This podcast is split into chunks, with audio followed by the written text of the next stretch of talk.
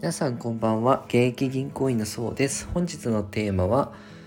学校では教えてくれない勉強法のコツというテーマでまたお話ししていこうと思います、えー、勉強法に関しては何回かやってるんですが第3回目ということでえー、例えばですね FP とかねファイナンシャルプランナーの勉強を始めている方も増えてきたなっていう印象もあるのであの FP の勉強とかってとても範囲が広いのでなかなか覚えるのにね苦労されるんじゃないかなと。あの単語とかもねいろんなものが出てくるのでどれがどういう意味でどれがあの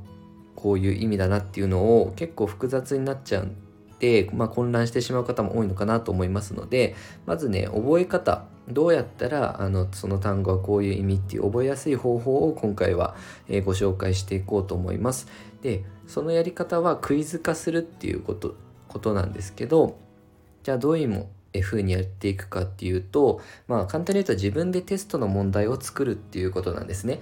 まあ、問題集とかに問題はあるんですけどもしあの自分が覚えたいところ問題集で出てきてないなっていう可能性もあるので、まあ、確実に、まあ、自分で問題作っちゃうと結構記憶に残りやすいですよという話ですね。えー、まず勉強中に覚えたいところがあったらですね一旦本を閉じてくださいテキストとかねあの見たままじゃなくて見たまま写すんじゃなく一体本を閉じて内容を思い出しながらクイズに変換してください。この例えば、えー、覚えたいものが答えになるようなクイズを作って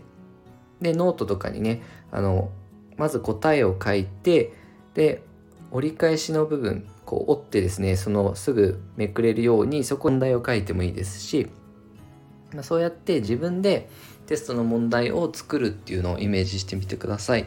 でそのテストの問題まあコツとしてはテストの問題を作る時に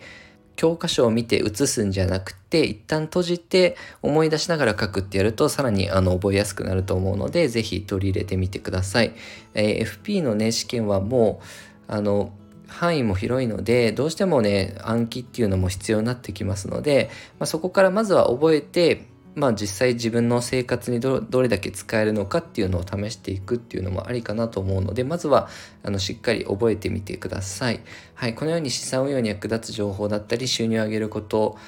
に関する知識を定期的に配信してますので、よかったら、えー、チャンネルの方フォローよろしくお願いいたします。えー、本日もご視聴いただきありがとうございました。